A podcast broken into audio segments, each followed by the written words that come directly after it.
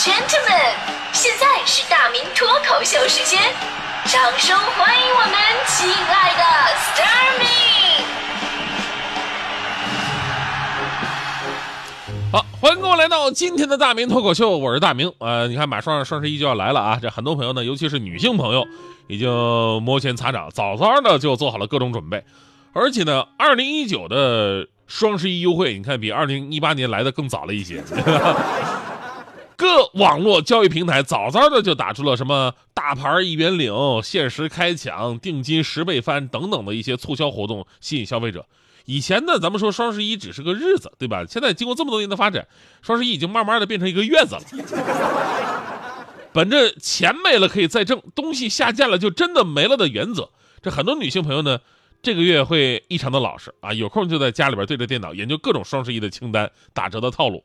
而对于男人来说呢，伺候月子那简简单多了啊，伺候月子简单多了啊，之前你完全不用管，只要在双十一当天你点击全部付款就可以了。啊、你知道现在很多家庭啊有一种就是好像火箭发射的一种仪式感，就是之前啊这东西啊都是媳妇买的，但最后点击就好像那个点火发射那一下子啊一定是男人来。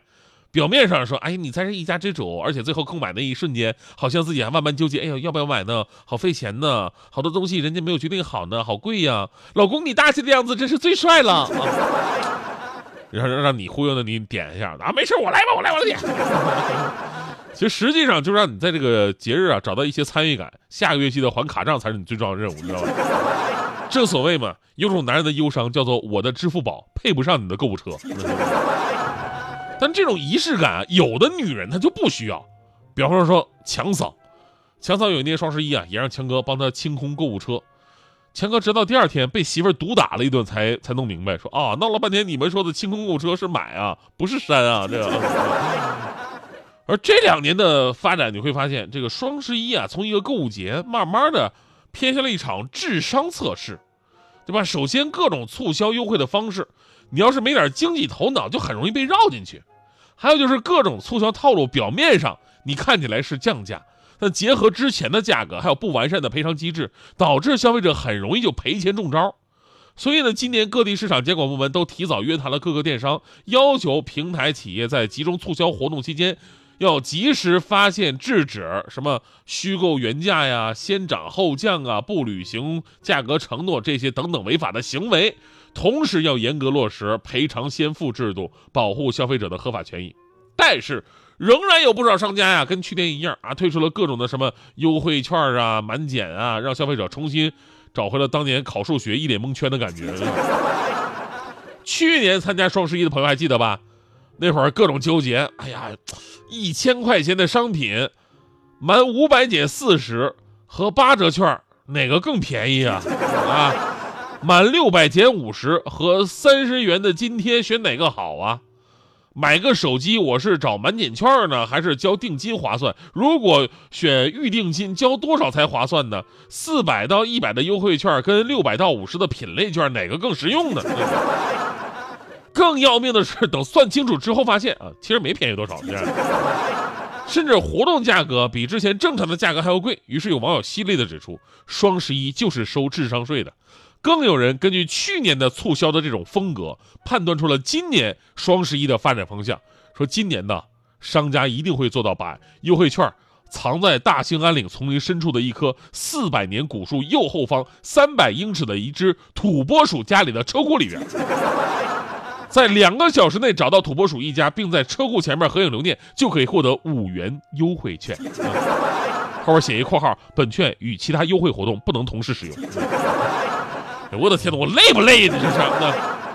虽然吧，这次各地监管部门已经把很多的工作做在前面了，但是正所谓道高一尺，魔高一丈。这所谓的魔呢，其实不光那些不老实的商家，也有我们自己的心魔。心魔，就当你特别想要一样东西，啊，或者看到特别便宜的价格，然后在各种不良商家，甚至他就是个骗子的这种啊。催促购买呀，说什么？哎呀，再不买就没有了，仅此一批。各种吆喝的技巧之下，就很多人就会丧失理智，然后去买。所以今天呢，一定要跟大家伙普及一下，比商家套路更狠可恨的，就是双十一的骗子陷阱。